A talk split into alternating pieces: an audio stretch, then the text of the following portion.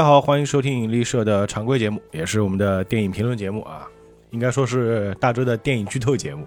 没办法，就我一个人录，只能讲故事，对吧？你要我评论呢，有评论，但是不多啊。我不是一个专业的影评人，此处艾特一下某些这个主播啊，我只是一个擅长讲故事的播客播客人啊，不能叫影评人。所以呢，我的电影节目呢是以讲故事为主啊。其实录这个节目是悲喜交加。悲的是，哎，总是我一个人，感觉节目效果没有那么好。哎，喜的是呢，我发现我今天讲故事的能力越来越溜了啊。好，跟大家这个扯淡啊，扯了五十秒。今天我们要讲一部电影，应该说是一部动画电影啊，两千零三年的动画电影，金敏大神的作品《东京教父》啊，现在豆瓣评分是九点零啊。金敏这个名字应该大家不陌生了吧？红辣椒啊，为麻的布屋啊，千年女优啊。包括这个，我看过他的漫画《恐怖桃源》，啊，这个画风就不说了，大家一看就知道，哎，这个是金敏的作品。包括还参与过这个回忆三部曲啊，《机动警察》《人狼》这些作品啊，可能大家比较熟悉的呢，还是《红辣椒》哎，这部片子就是开创了一种这个视觉体验吧，对吧？《盗梦空间》都是红辣椒的弟弟啊，但是很可惜啊，金敏先生呢，在二零一零年的时候就去世了，五十岁都不到，那一代大神就此离开了我们。啊，当然了，我们今天不是聊金敏这个人啊，我们还是聊作品。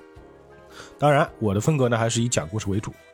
其实《东京教父》这部动画电影，我很早以前就已经放在硬盘里面了，就一直没看。最近嘛，这个就我这个也懂啊，就在家怎么办呢？就没事做，这个除了把公司工作完成，我只能看电影，对吧？所以我就把这部片拿出来看了一下，啊一个半小时也不长。我个人感觉看下来是一部相当魔幻的公路片。呃，说是公路片呢，因为主要的剧情呢是三个主角寻找婴儿的这个父母的过程，也算是公路片吧。说它魔幻呢，就是这部片里面啊充满了一些神奇的巧合。这个呢，大家听剧情，哎，自然而然就知道了啊。那这里还老规矩啊，给大家做个剧透警告，倒数五秒钟，五、四、三、二、一，好，故事开始。这个是一个圣诞节的前夜，也就是平安夜啊，Christmas Eve。就一开始呢，一群孩子，一看就是这个教会里面的，在唱圣歌啊，就唱的平安夜歌曲嘛。那在舞台底下呢，就坐的很多人，但这些人呢，不是一般的这个就是民众啊，不是一般的老百姓，而是一群流浪汉或者叫这个无家可归者，叫 homeless。因为现在啊，在做的一场慈善活动。哎，有这个圣诞夜表演，有牧师的演讲，还有一个分发食物的环节。哎，我猜呢，大多数的无家可归者主要是为了这个分发食物来了。这里面，哎，不得不说啊，就是日本有这样一个 homeless 的一个群体啊。我记之前讲过其他作品嘛，讲了一集的那个异变者，主角就是整天睡在自己汽车里，对吧？混迹在一个公园的这个流浪汉群体之中。包括我讲的那个付费节目。二十世纪少年那个老神仙，对吧？他能够预知未来啊，不是后来变得很有钱嘛？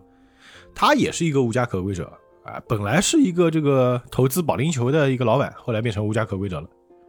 包括这个桂正和那个 Zman 啊，主角阿仁，他跟他的父亲那个老头也是每天生活在这种破的这个纸箱子房子。还有一个比较典型啊，把这个废柴做到极致的人，就是《银魂》里面那个马达奥大叔。所以这类人群啊，在日本是很常见。他们通常会生活在公园里面，或者在路边啊，打个破破烂烂那种帐篷，上面全是补丁。更差的就纸皮箱子，就《银魂》里面就是把这个梗玩到极致了。就一个纸皮箱子就是我的家，我的豪宅啊。而本片的三个主角呢，也正是这样的人：两个中年人，一个未成年啊。中年大叔叫阿仁金啊，另外一个呢也是中年。你说他是男是女，这个很难讲，因为他是一个人妖或者叫性别错位者。他叫哈娜，就是小花。还有一个叫 Miyuki 啊，美游纪。这个小女孩呢，她算是俏家女，就离家出走的。他们每天的生活就是找吃的，哎，苟且的活着。这美游纪的快乐，也就是就是在这个房顶上、天台上，就吐口水吐到别人头上，吐中了呢，就在地上画一个。就吐多少看看啊，就其实挺无聊的，因为他们温饱都成问题啊。那阿仁和小花他们去参加这个圣诞活动，也是为了觅食嘛。可以说啊，他们这类人不能叫生活，哎，只能叫活着，而且是很苟且的活着。因为今天是平安夜嘛，作为长辈，这个小花呢就说我要送美游记这个圣诞礼物，但这个礼物呢是要去垃圾场找的。好在啊，日本有一个垃圾分类的习惯啊，这个从小就是受到教育的，垃圾分成可燃垃圾和不可燃垃圾。这个垃圾场呢就属于可燃垃圾，都是什么报纸啊、杂志啊、书刊啊各种。他们在里面找书看呢，也算日常消遣之一了。就有时候找到点书，这个还挺好啊。两千零三年那个时候手机还不是很发达，再加上流浪汉你也没条件，对吧？有书看能够充实一下自己的精神生活还是不错的。那虽然三个人是一起生活啊，日常吵架也不少。这阿仁和美游记呢，在垃圾堆里啊，就是打起来了，也是那种日常打架吧。打着打着呢，就突然听到婴儿的哭声。就没想到这个垃圾堆里面居然有一个弃婴，这小孩就躺在摇篮里面，这把孩子一抱起来呢，摇篮里面啊一张纸，上面写着“请照顾他”，还有一张出生证明，最底下呢还有一把地铁站那种储物箱的钥匙，上面写着“一二二五号”。这美游记和阿仁第一反应说：“哎呀，这个孩子很可怜啊，我们捡到他，我们就把他送去警察局吧。”然而人妖小花呢却说要把孩子带回去。其实这个也能体现出他内心啊，他一直觉得就是我是一个男人的身体，但是我是一个女人的心。作为一个女人，很希望有自己的孩子，哎，他就把这个孩子呢视作神送给自己的礼物，毕竟是平安夜嘛，在这个特殊的日子遇到了这样一个孩子啊。这边也说一下，这个小花呢，她是非常信教的，她是有宗教信仰的啊，就觉得呃信基督、信上帝、信耶稣嘛。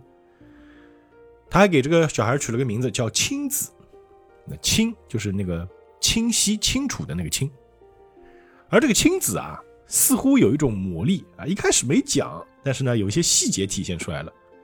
因为这个小花抱着青子在路上走，也总感觉啊，上意外事故能够就刚刚好，不会波及到他。比如说，他们走着路上，这个旁边一个脚手架上有几个油漆工啊，在那刷油漆呢，这油漆桶就啪掉下来了。走在后面的阿仁和美游记啊，差点没砸到，但是走在前面的这个小花就完全没事儿。再加上过马路的时候，哎，他已经是一边走路一边回头看了，前面一辆摩托就啪一下撞过去了，撞倒两个人。但是呢，小花抱着青子一点事都没有，就很神奇啊！巧合其实从这里就有了，而整部片呀也有很多的巧合。小花给这个小孩取名叫青子嘛，这美游纪还说，哎呀，青子这个名字好俗啊。但是阿仁就说了：“哎，谁说的？这个青子这个名字特别好啊！哎，不过小花，你怎么可以随便给这个孩子起名字呢？对不对？他又不是什么小猫小狗了。”小花呢，他们就回去路上嘛，就说了：“哎，明天呢，我肯定会把这个孩子送到警察局去。你看现在也是晚上了，对不对？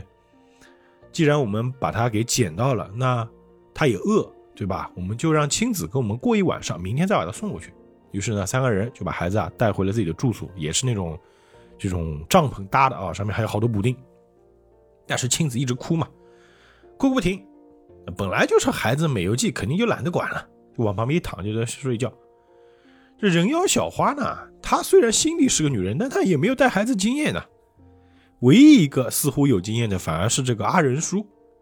他觉得，哎，这个孩子可能是饿了啊，或者是这个尿不湿可能该换了。那个煤油记对吧？我们平时出去出去觅食的，你不工作啊就没有东西吃。你现在出去，你去那个便利店买饮用水还有奶粉过来。煤油记没办法就去了啊。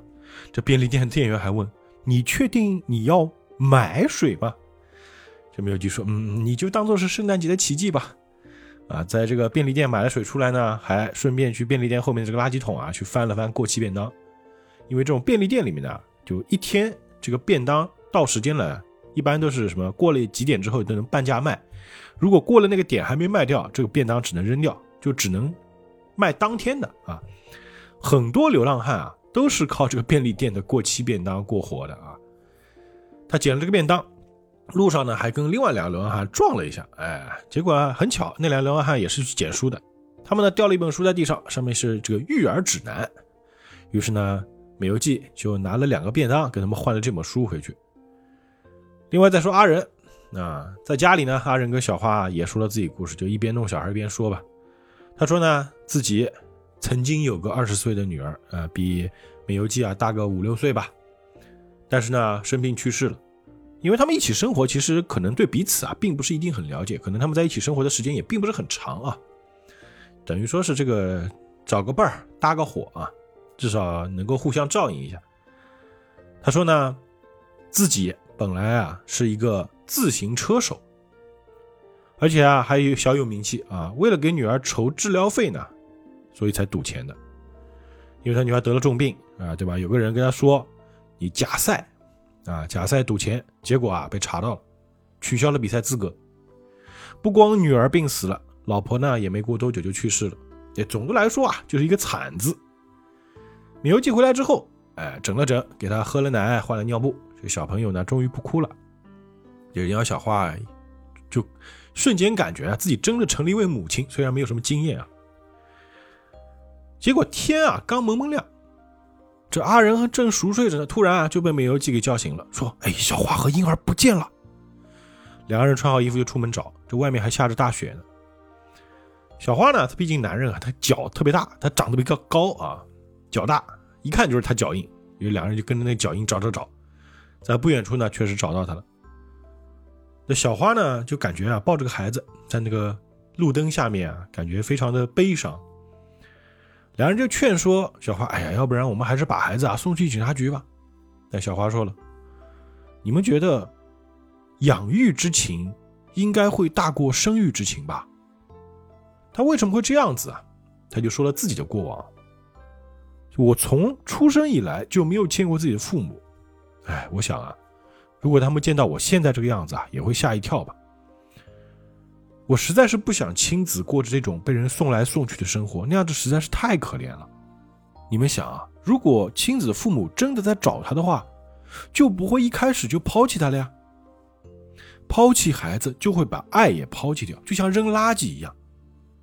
嗯，我决定了，我要给亲子啊找到他的亲生父母，我要当面问问他们为什么要抛弃这个孩子。如果他们能够给我一个合理的理由。我就原谅他们，我也原谅我的父母。就其实小花和青子啊，他们虽然年龄差距很大，但是他们有一个共情。因为小花也是当年被抛弃的孩子，是个孤儿，而且呢，从来没有体验过爱和亲情的小花，她对家庭这个概念是极其看重的。于是呢，三个人就踏上了这个寻亲之旅。那么现在唯一的线索就是那把一二二五号的储物箱钥匙。三人来到地铁站，打开这个柜子，就从柜子里面取出几个大包，里面呢是衣服，还有一些日常用品，还有一堆这个夫妇的照片和一堆酒吧的名片。哎，阿仁最感兴趣的是什么呢？就是这个箱子里面的一瓶酒。于是呢，就打电话去酒吧，但因为是白天嘛，就日本的这种酒吧都是晚上营业，白天不营业的，打过去没人接。于是没办法，这名片上有地址。于是，三个流浪汉就带着个婴儿啊，坐地铁往这个地址去找。我们知道日本地铁是很挤的啊，再加上这个交通枢纽的地方在东京啊，毕竟是流浪汉，你想这个洗个澡这种事情简直是奢望啊，所以身上会比较臭。在地铁上啊，人本来就多，人挤人，那很多人呢是那种上班族，穿着西装，就嫌弃他们臭。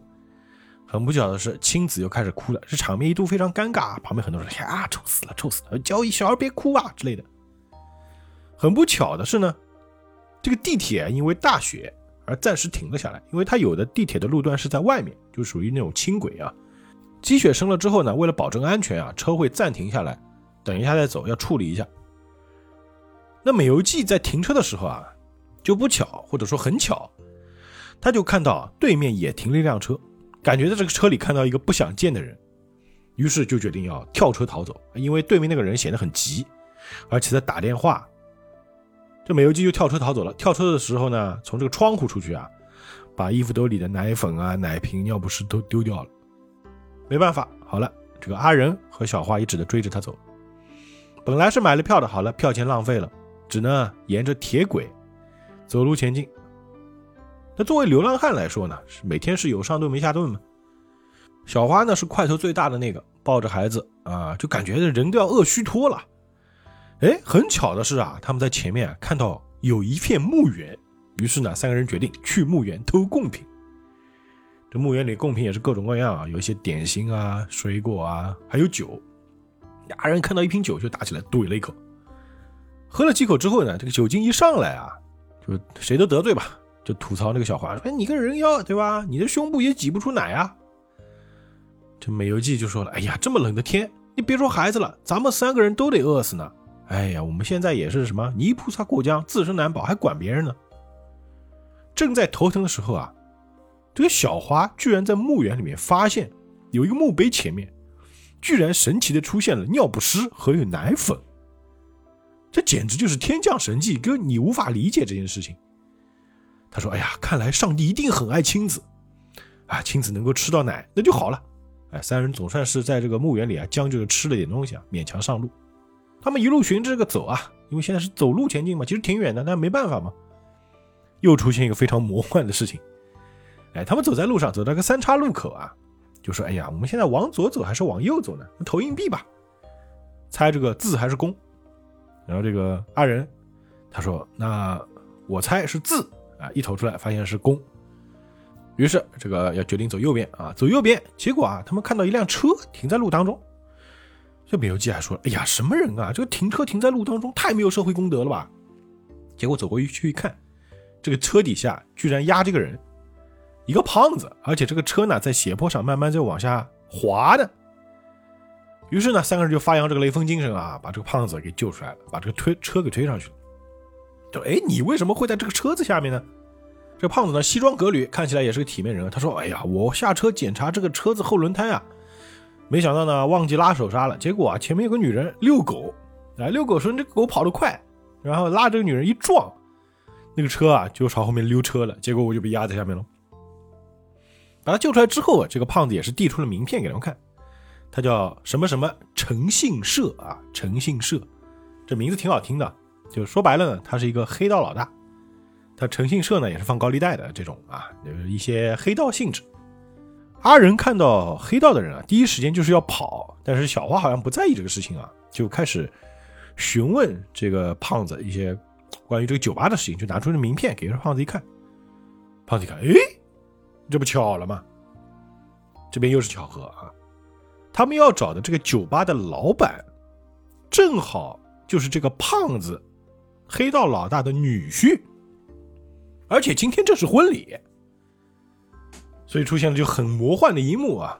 就一个西装革履的黑道老大，车上载着三个流浪汉。带着个孩子来到了这个婚礼现场，一看这个婚礼现场就非常豪华，大酒店。进去之后呢，这个很多人全是西装革履，一看都是黑帮成员啊。而且很巧的是，这个老大的女儿名字也叫青子。那唯一三个格格不入的就是这三个流浪汉，他们三个人呢就坐在角落里面，拿了个小凳子坐在那边，然后呢就吃东西啊，毕竟自助嘛，好不容易逮到这个机会，必须要吃个饱啊。吃着吃着，吃了一会儿会，突然呢，这个宝宝又哭了。我想，哎，可能是小青子啊，他要换尿不湿了。哎，现在轮到那个梅油记，你带孩子去厕所换吧。那趁这个时间啊，这个梅油记去换尿布了嘛。小花也逮到新郎，哎，毕竟现在他们是这个黑道老大的救命恩人嘛，所以啊，他说什么都照办。然后新郎就问了，就拿出那个照片，说：“这个女人你认识吗？”这个新郎就说：“哎，这个他叫小绿啊，哎，小绿呢是他的花名啊，在我们那里上班的。他本名啊叫幸子，幸运的幸。你看啊，虽然他长了一张苦命脸，但名字还挺幸运啊。他已经辞职了，对吧？欠了钱，怀了孕，反正现在呢已经不在我们这边做了。那我可以帮你问一问啊。于是他就打电话去问。而阿仁啊，这个时候就好像异常的愤怒，他就一直盯着那个新郎。”手里拎这个酒瓶，就手在不停的抖啊，什么原因呢？这个小花悄悄一问才知道，啊，原来这个新郎就是当年放高利贷给阿仁的那个家伙。阿仁说：“要不是他，我也不会离开我老婆孩子。”小花还说：“哎，你不说你老婆孩子死了吗？”但是没等他反应过来，阿仁已经拎着酒瓶就冲上去了。哎，就在这个千钧一发的时刻啊！现场的一个女服务员居然先他一步掏出了枪，朝着这个黑道老大啪啪啪三枪。但是呢，这个新郎正好坐在旁边嘛，他一冲过去啊，就及时替他的岳父挡了子弹。哎，一看刺杀失败，这个女服务员啊就拔腿就跑。也很巧啊，这倒霉的这个美游纪呢，刚刚从洗手间出来，还抱着宝宝呢，就被这个女服务员一下拉起来，成了人质了。后来才知道，这个女服务员是乔装的，她听口音呢，应该是南美那边那个帮派啊，不是巴西之类的。这个我也不太清楚啊，反正就是那边的一个帮派啊。他就带着美游纪和青子啊，坐上一辆出租车就跑了。这小花和阿仁啊，就马上追啊，但是光靠脚力根本追不上汽车啊。那追到一半追不上了，只有小花呢看到了这个车的牌照。他虽然打电话给出租车公司啊，但出租车公司呢就也就说我帮你查就挂掉了。阿仁就觉得哎呀完蛋了，对吧？你看这次呢。我们只能交给警察了，咱们又不是动作片的主角呀。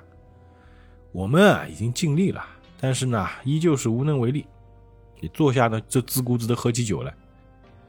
可以说阿仁他这个人的性格啊，就是属于比较丧的那种，就是哎得过且过，过一天算一天但是小花呢，并不想放弃，就一个人继续去追。我们先说阿仁啊，这小花走了之后呢，他一个人来到警察局想报警，但想了想又放弃了。哎，就一一路上边走啊边喝酒，就晃着啊，走着走着，突然看到前面地上倒着个人，走过去一看，是一个老头哎，白发苍苍，阿仁还以为他死了呢，把他翻过来拍了拍，这老头就突然醒过来，说了一句话：“嗯，我最后的愿望就是喝一口啊。”原来这个也是个老酒鬼，可以说跟阿仁一模一样，只是年纪比较大啊。阿仁就把这个老头送回了住处。老头说啊，就躺在自己的被窝里面，旁边都是什么各种垃圾袋啊！哎呀，我已经活得够久的了呀，能够在榻榻米上醉死，就是我最大的心愿了。所以拿出一个袋子啊，里面是一堆证件什么的，我猜啊。他说啊，我也差不多了啊，这个阿仁啊，他不知道他叫什么名字，就叫他了。你最后能不能帮我把这个处理掉啊？哎，如果啊被人找到我这个身份的话，会很麻烦的。二人呢也答应了他啊，就最后给这个老头喝了一口，确实，这个老头就真的咽气了，他真的是最后的一条命，这一口酒喝完就真的醉死在了他的这个床铺上。哎，巧的是啊，阿仁就发现这老头屋里呢嘛贴了一堆海报，其中有一张海报里面这个是一个双子大楼，正巧啊。他们要找的这个亲子的父母，这夫妇的合影里面哎，刚巧有这个大楼，这下算是有线索了的嘛？他觉得哎有希望，觉得可以从这个地方入手，就拿了那个海报就出来了。但是很倒霉的是呢，他刚一出这个老流浪汉的窝棚，就遇上了一伙正在进行年末大扫除的青年。这种人呢？有一期节目，我聊这个犬巫妇和那个李生气他们一起做的节目啊，也说到过啊，就有一批年轻人，你说他们年纪也不大，可能就十几岁或者刚刚成年，他们专门啊会以什么这种大扫除为名，就殴打流浪汉或者无家可归者，满足自己那种暴力欲望，因为他们觉得这些人肯定不会还手，而且很弱，就欺负他们。他碰到这个年轻人也是正正是这样的人啊，倒霉的阿仁呢就被一顿胖揍，哎呀，打的可惨了，浑身淤青啊，他觉得自己快死了。此时的美游纪和青子呢，被这个南美帮的刺客啊带去他们这个地盘了，就在南美帮地盘地上还能看到那种注射的针筒啊，这美游记心想完了完了完了，我要被他们卖掉了呀，就害怕的不行。但事实上呢？是这个男人看出啊，这个美游记手里抱这个婴儿呢，想喝奶，哭嘛，他就把美游记带回了自己家。正好这个刺客他的妻子啊，也有个婴儿在喂奶的，就巧了，对吧？一边一个，对吧？一个是自己的小孩，一个就是亲子，亲子也是算是喝上母乳了。那虽然美游纪和南美人这个语言不通嘛，也算是能够借着手势进行沟通了。美游纪呢，还拿出自己的照片。就以前是胖胖的啊，现在瘦了。以前呢还养了一只猫，啊，取了个名字叫天使。看样子他非常喜欢猫啊，说：“哎呀，可惜现在他已经不在了。”然后他又说自己的父母，他说呢：“我的父母呢，就妈妈特别信佛啊，信教，每天就哇哇哇就那样子，哎，逗得这个南美的这个女人啊笑得不停。但是我的父亲呢是警察，我呢为什么会离家出走？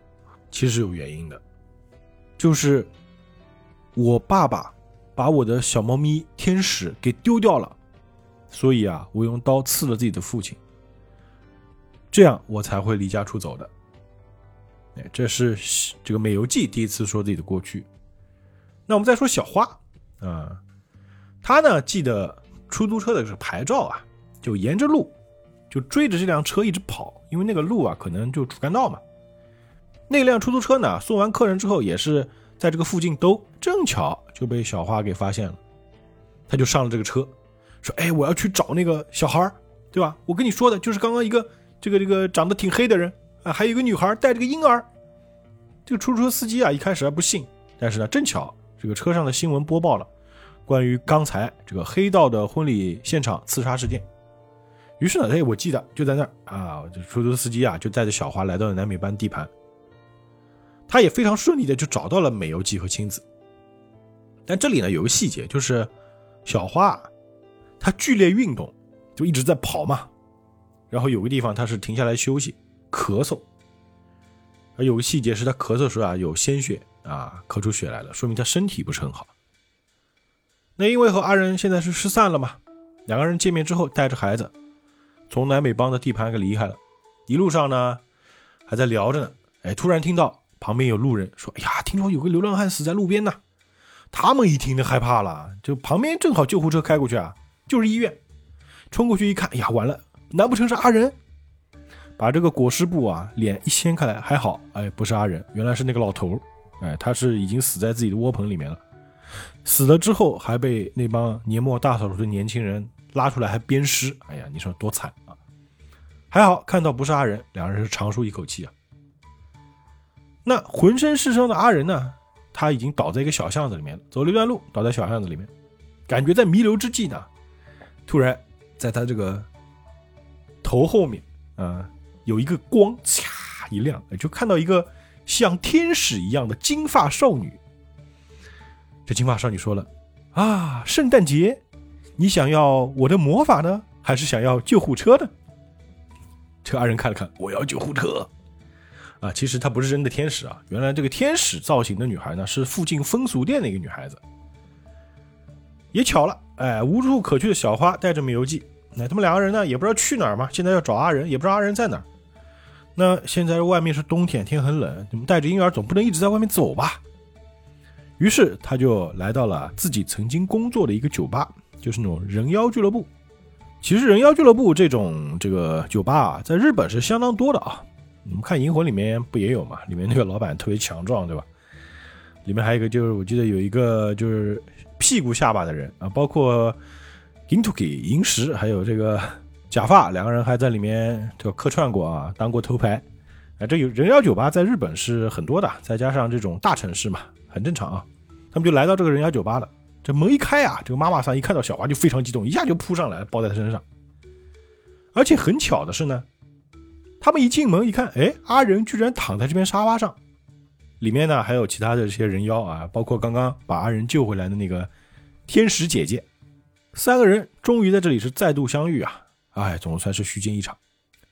人妖酒吧这帮人呢，就是虽然说啊，在日本也算是一个异类吧，看着很怪啊，异装癖什么的，但是大多数心态啊还是比较好的，人也比较善良。这跟文迪在这个自己楼下遇到的那个不知道是不是一样啊？我不清楚啊，不清楚，就不多说啊。那小花为什么会离开这个人妖酒吧呢？当时啊，他在这边工作嘛，他爱唱歌，他特别爱唱歌，但是他声音特别低沉。他说自己爱唱歌，唱的很好，但是呢，这个我听了之后觉得也唱的不咋地吧。他在有次表演唱歌的时候呢，就是不小心把一个酒洒在了一个客人身上。这客人就非常的愤怒，哎呀，就骂他你个老头子。这小花讲了，就你说我难看，说我别的什么都可以，但是你绝对不能说我是老头子。一怒之下就把这个客人给打了。打完之后，他就自认为啊没脸继续待在这里了，所以啊就离开了，辞职了。但这妈妈她说了：“哎呀，这些都是小事情，对不对？都是可以用钱摆平的嘛。你平安无事就是最好的。你如果想要回来呢，这里啊随时都欢迎你的。”小花就说了：“哎呀，我自己呢是在街头被生下，现在呢依然生活在街头。也正是因为这种共情啊，才想着一定要给亲子找到父母。”那三人见面之后，阿仁啊也把他找到这个线索跟他们讲了。第二天一早，三人再度上路，目的地就是东京双子塔。哎，亲子父母的家就在这个双子塔附近。我们简短结束啊，三人就一路啊，这个坐车、走路，对不对？各种各样。然后路上呢，就是逮到垃圾桶就翻一翻，对吧？还有再加上这个妈妈桑还给了小花红包，哎，身上还有个几万日元吧。终于来到了目的地了，但是啊，却发现啊。他们要找的照片上这个房子啊，已经变成残骸了，破败不堪啊！这边有个特别搞笑的画面，因为他们找到了包里有一个家门钥匙嘛，就拿起这个钥匙，上面还有一个奔驰车的标志呢。这个阿仁拿着钥匙，看到旁边有一个孤零零的门，就只有门啊，那墙都已经破掉了。他拿钥匙试了一下，刚好就是这个门，然后这个门咔砰倒了，完蛋！房子找到了，但是已经是残骸了，人。肯定不在了呀，所以希望是再度落空啊。好在这附近呢住的很多大妈，我说大妈嘛，对不对？消息灵通啊，就聊起来了。因为这帮大妈呢经常来这个地方喂野猫啊，正好他们临时居住的地方呢，这里面就是个野猫的窝啊，就跟这帮大妈给聊上了。因为小花对这件事情特别上心嘛，她跟这帮大妈也聊得特别的热烈啊，就得知啊。这对夫妇呢是欠钱跑路了，刚来这个地方的时候呢还是挺恩爱的，但是啊贫贱夫妻百事哀啊，这个老婆挣钱养不了烂摊子，这个老公呢天天游手好闲喝酒，对吧？还要让老婆养着做小白脸，哎，听说还家暴呢。旁边一个老太婆说啊家暴，这个男人也太差劲了吧。然后另外一个大妈说不对，是每次我看到那个老公脸上青一块紫一块的，没办法嘛，三个人只能在废屋里面啊找找线索了。这边又出现一个巧合啊！总之，这个电影里面啊，巧合是非常非常多的。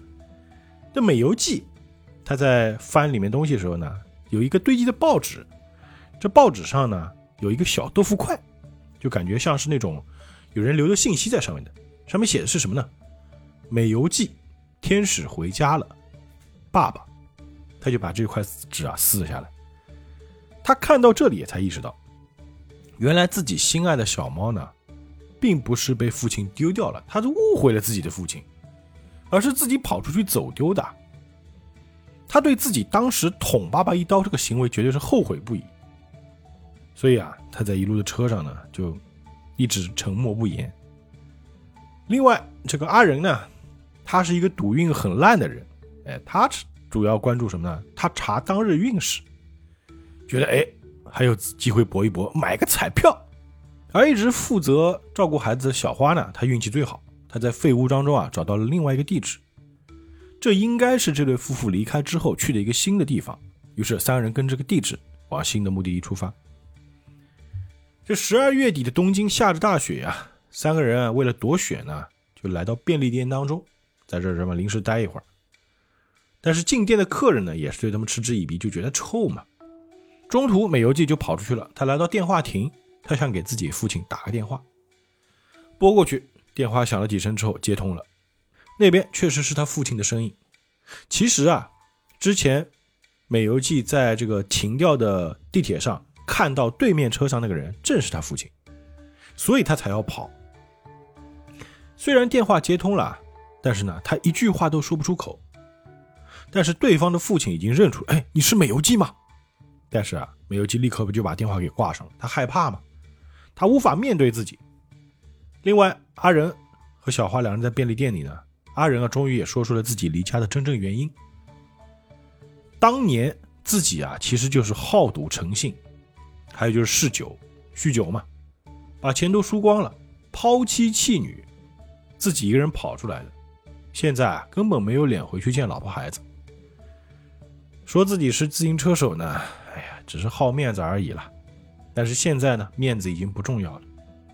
而因为他们啊，在这个便利店里面待的时间比较久，这个店长啊，看到只要有客人进来，就露出一脸嫌弃的表情，于是就劝他们说：“哎，你们要不然就到外面出去吧，好不好？”而且好死不死，就有一个喝醉了酒的顾客在那说：“你妈臭死了！你们这帮流浪汉，死流浪汉！”就说到这儿，就打起来了。哎，因为不能在店里打嘛，到店外面去打。这美游击打完电话回来的时候，就看到哎，几个人在外面就正揪着衣领呢。这边又出现一个巧合，他们刚出店门没多久啊，一辆失控的救护车就沿着路过来，啊，啪一下就撞到了便利店里面。正是因为众人来到外面掐架，店长也出来劝架，哎，居然幸运的躲过一劫。这小孩一看啊，看来青子真的是上帝的使者啊！哎，一激动，啾，晕了过去。第一个是因为他太饿了，第二个呢，他身体本来就不好。就来到医院之后，这个小花呢挂着点滴躺病床上，阿仁呢就去跟医生聊，这医生就告诉他了，说这个小花啊。他需要摄取营养和静养，他是就是因为营养不良，身体太弱，贫血。但阿仁说了，医生啊，你觉得我们有条件摄取营养和静养吗？我们是流浪汉啊，我们吃饱饭都是问题的呀。但医生很平静啊，就看了个阿仁说的，我呢作为医生可以替你们治病，但是生活的改善要靠你们自己的。除了在现在的条件下努力，还能有其他办法吗？请多保重啊！说着站起来要走，这时候阿仁注意到，这个医生原来啊一条腿是残疾的，哎，还打着支架呢，搞不好是一只。本来呢，这个阿仁啊，他是为了想回去见女儿啊，还存了三万元的红包，这个钱还皱皱巴巴的，他拿一个小纸包起来，哎，包的挺精美，想给女儿的。结果这个三万元啊，给小花付了医疗费。那就完了完，我的钱在哭泣呀！把这个钱就从这个柜台给付了进去，非常的悲痛。正流着眼泪呢，突然发现啊，面前走过去一个女护士。哎，这个女护士呢，之前也和美游记啊聊过，还问他，哎，说这是你的孩子吗？这孩子叫什么名字啊？那美游记说，哦，这个女这个孩子叫青子。这护士还说了，哎，我也叫青子啊。而巧的是，这个护士正好。就是阿仁的女儿，她也叫青子，所以当时小花给婴儿取名字叫青子的时候啊，阿仁说：“哎，这是个好名字。”这个阿仁看到女儿啊，就觉得非常的羞愧啊。后来他跟女儿就来到一个休息区，在那边聊，他觉得自己的女儿一定非常恨自己，很惭愧，一直低着头不敢抬起来。但是呢，女儿说了：“我和妈妈一直都很想你。嗯，你离开我们之后啊。”我们一直都去找你啊，甚至会去医院认领那些无名男尸啊，还好不是你。那你离开之后呢？妈妈一个人打理自行车店，哎，其实也很辛苦了。啊，对了，以前来要债的那个男人被枪击了。大人一听就马上问：“哎，那个人要不要紧啊？”听女孩说：“哎呀，不要紧，不要紧，他还好，没有打中要害。后来这个去了医院，是抢救回来了。”大人一听：“哦，还好，还好。”哎，其实说白了呢，也不能怪高利贷，说到底啊，都是我自己啊好赌，才导致这个结果，都是我的责任。然后他女儿跟他这么说了：“哎，我要结婚了，嗯，对象就是刚才那个医生。”这个阿仁一听，不会吧？那个医生看起来年纪跟我差不多呀，甚至比我还大呀。他女儿说了：“哦，虽然他年纪大，结过婚，他的女儿和妻子呢都病逝了，但是啊，他是一个好人。”我想邀请爸爸你来参加我们的婚礼。哎，听到这里，哎，旁边这个小花听半天了，突然忍不住了，就一站起来，就说：“阿仁啊，你这个家伙就是个垃圾，就是个乐色呀！啊，你又酗酒又好赌，你就是个大烂人啊！你还骗人说老婆女儿死了啊！就巴拉巴拉说了一堆。哎呀，这个这个表情极其丰富啊，虽然是动画啊。”但这段的作画，我我觉得可以说是惟妙惟肖，把那个小花那个表情刻画的是极其生动，就跟真人似的。大家在看着这个这段的时候，就可以特别注意一下，特别有意思。就反正就是把这个阿仁说的一无是处。哎，说完之后拔腿就走，这美游记在后面跟着嘛，那没办法。到了外面呢，突然这个小花的脸就一变，哎，就跟美游记说了：“哎，你想，我都把他骂成这个样子了，但是我觉得，如果人与人之间都坦诚相待了，还能原谅他的话，我觉得那才是真正的爱。”刚才小花这么说呢，其实是故意的。哎，他就跟美游记说了一个故事。他说呢，这个故事叫做《哭泣的红鬼》，这个是我最喜欢的一个故事。从前呢，有一个红鬼。就浑身红色，哎，穿着个虎皮裙，日本那种典型的鬼啊。他呢很想和人类做朋友，但是人类看到他就觉得很害怕，从来不愿意靠近他。这个红鬼在自己家门口还挂了个牌子，说是善良鬼的家，但是人们看到他就跑。于是他有个好朋友叫青鬼，这青鬼就想了个办法，哎，这样子，我啊每天去欺负人类，然后你就出来救他们呀。这样子，人类不就喜欢你了吗？于是就这么照做了。哎，果然效果很好啊！一个唱黑脸，一个唱红脸。有了青鬼的衬托啊，红鬼慢慢的就被人类接受，人类就觉得，哎呀，这个红鬼是我们的好朋友啊，他每次都保护我们。而红鬼和人类啊成为了朋友之后呢，青鬼为了不揭穿这个真相，就自己一个人离开了。而现在的小花就是那个青鬼。美游记就问小花了。那你现在要去哪里呢？啊，你无家可归啊！小花说了，只有大家都回到真正的家人身边啊，才是最幸福的。亲子呢，马上就能和父母见面了。美游记就反问了：“那你怎么办呢？你没有真正的家人啊！”而小花这个时候啊，只是迷茫的看向了远方。她也知道自己身体不好，就感觉自己可能活不久吧。我们再说阿仁这边，他既然女儿有心这个。和他这个恢复关系啊，他就留在医院没走。哎，他留在医院抽烟的时候就想，哎呀，那个新的地址还在我身上呢，想起来去追。哎，想想，哎，小花他们都已经走了。哎，算了算了，又坐下来了。这个时候，医院的电视正在播报啊，播报什么呢？乐透彩票，哎，本期中奖号码是一组非常神奇的数字，全都是一，是十一组的幺幺幺幺幺号。阿仁对这个倒没太在意，反而是下一条，哎，新闻就播报了关于一件婴儿被绑架的事件，上面还画了一个婴儿的画像，而巧的是，这个婴儿正好就是亲子。那没有地址可循的小花和美游记呢？他们也不知道去哪儿。哎，想想没办法了，现在唯一的办法呢，也只能把亲子送去警察局了。这个小花还特别内疚啊，她说：“哎呀，你说啊，这个父母可能会不会因为……”找不到这个孩子，哎呀，想不开自杀呢。这个时候又发生一件巧合，他们正聊着自杀的事情，走过一个桥，就看到这个桥上有个女孩子，也不应该说女孩子？女人啊，把这个鞋子一脱，往旁边一放，正要跳桥自杀。他们马上就冲过去，把这个女人给救了下来。好死不死啊，这个女人正好是亲子的母亲，那个一脸苦命相的杏子。那救下他之后啊，这杏子一看啊，这是我的宝宝，哎，刚想扑上去抱，结果啊，小花就啪一个大逼斗啊，就扇上去了，就责问他：“你为什么要抛弃婴儿啊？”后来杏子就跟他讲了：“我不是想要抛弃他的呀，是我的丈夫偷偷把孩子给抱走，把他扔掉的。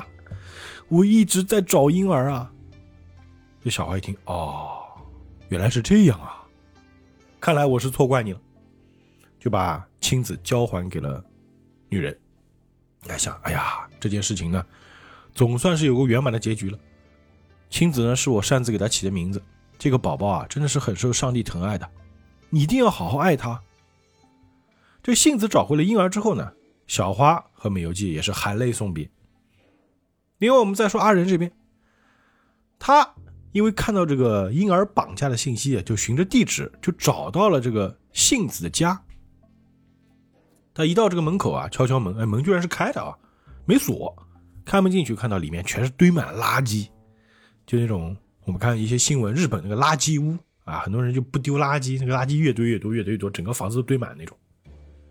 他就在里面找，还以为没人呢，没想到啊，一脚踩到了一个男人，这个家伙正好是杏子的丈夫。询问之下才知道啊，哎，这边事情还有转折，原来这个宝宝，亲子这个宝宝，根本不是他们的亲生女儿。其实是什么呢？杏子就这个女人啊，她的孩子还没出生就夭折了，所以呢，她这个一时啊头脑发热，从医院抱了一个孩子出来。这男人还说：“哎呀，你看他做了这种不可挽回的事情，我才决定跟他分手的呀。”看起来这个杏子才是有问题的人。那得知此事的阿仁就狠狠教训了这杏子的丈夫，出门找了一辆自行车啊，就马上要去找婴儿。你看大半夜对吧？这个城里啊，大晚上对吧？很多人家里都有小孩嘛，也不知道为什么他骑自行车出来时就到处听到，感觉哪哪儿都有小孩哭。一路追一路找，一路追一路找。哎，他在神社这边就偶遇了正在这边参拜的这个小花和美游纪。遇到他们呢，就把真相告诉他们。好了，三个人立刻还要再去找杏子和婴儿。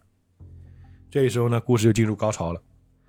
那带着宝宝的杏子看到三个人追来啊，本来还在这个公园里坐在一个跷跷板上，说想给小孩喂奶，但是小孩就一直哭，就不愿喝他的奶，就可能就是一种排斥吧。那也不知道为什么，看到三人追来了，拔腿就跑啊！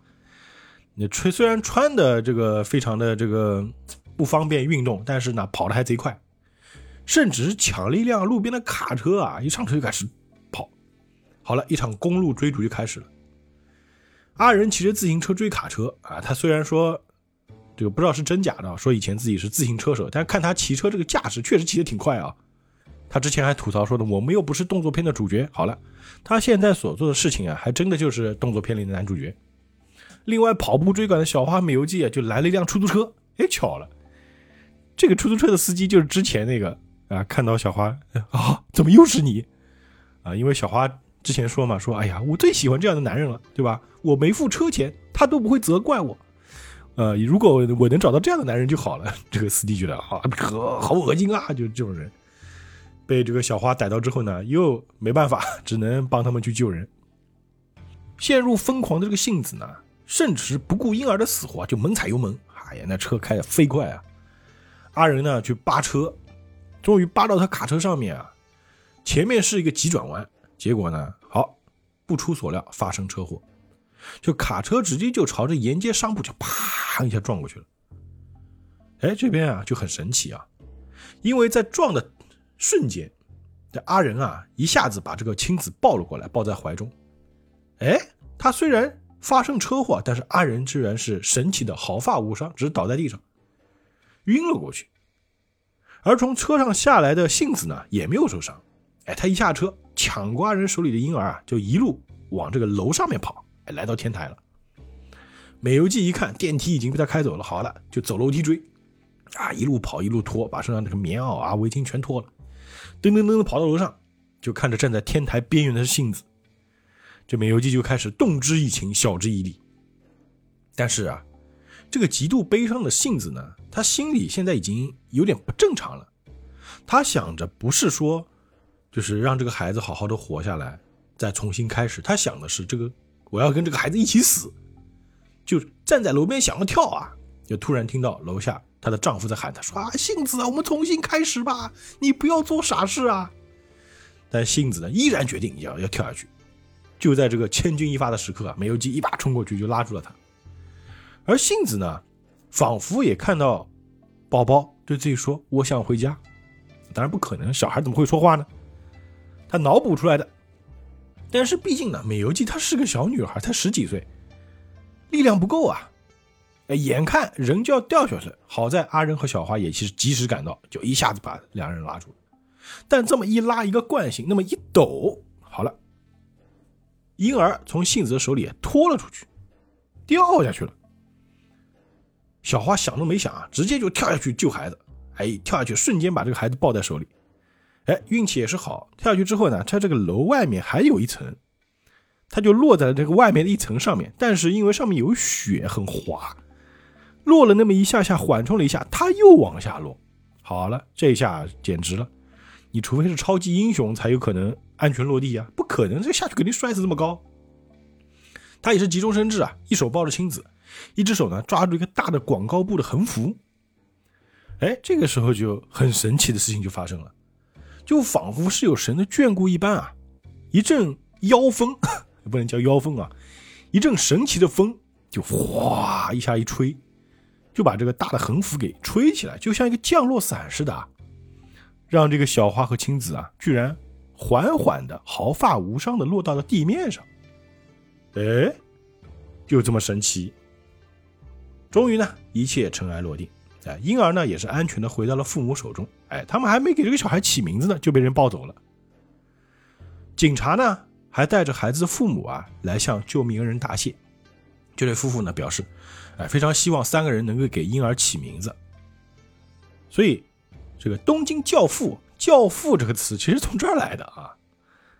那就在警察带着这对夫妇走进病房的一瞬间，门一开，这个警察看到美游记，美游记看到警察一愣。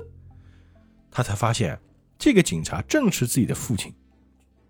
而非常有趣的事情是呢，这边有个小细节，就是阿仁口袋里啊，那张最近买的彩票，上面的号码正好是十一组幺幺幺幺幺号，而这个是头等奖，奖金金额是两亿日元。故事在这种欢快的圣诞歌曲之中呢，就告一段落了。至于众人的后续呢，作者在这边做了个留白。哎，就让大家去自行想象了。我相信呢，美游记他一定可以回到父母的身边，也能够为自己的行为负起责任。那赌运一直不佳的阿仁，这次靠这个彩票终于可以咸鱼翻身了。只要他不再陷入酗酒和赌博的漩涡，就能够跟家人团圆。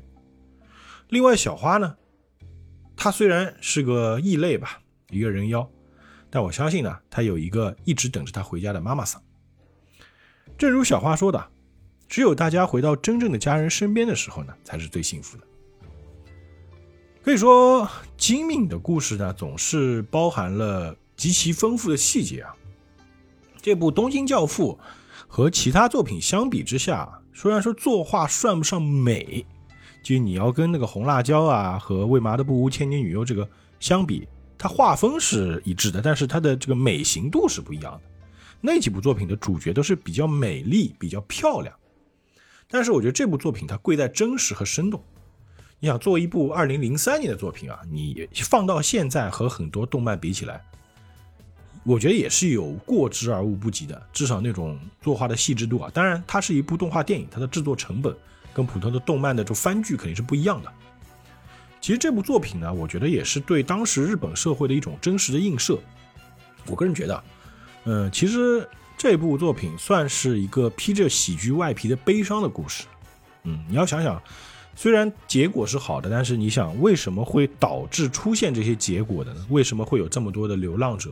为什么会有这么多人这个抛弃自己的孩子？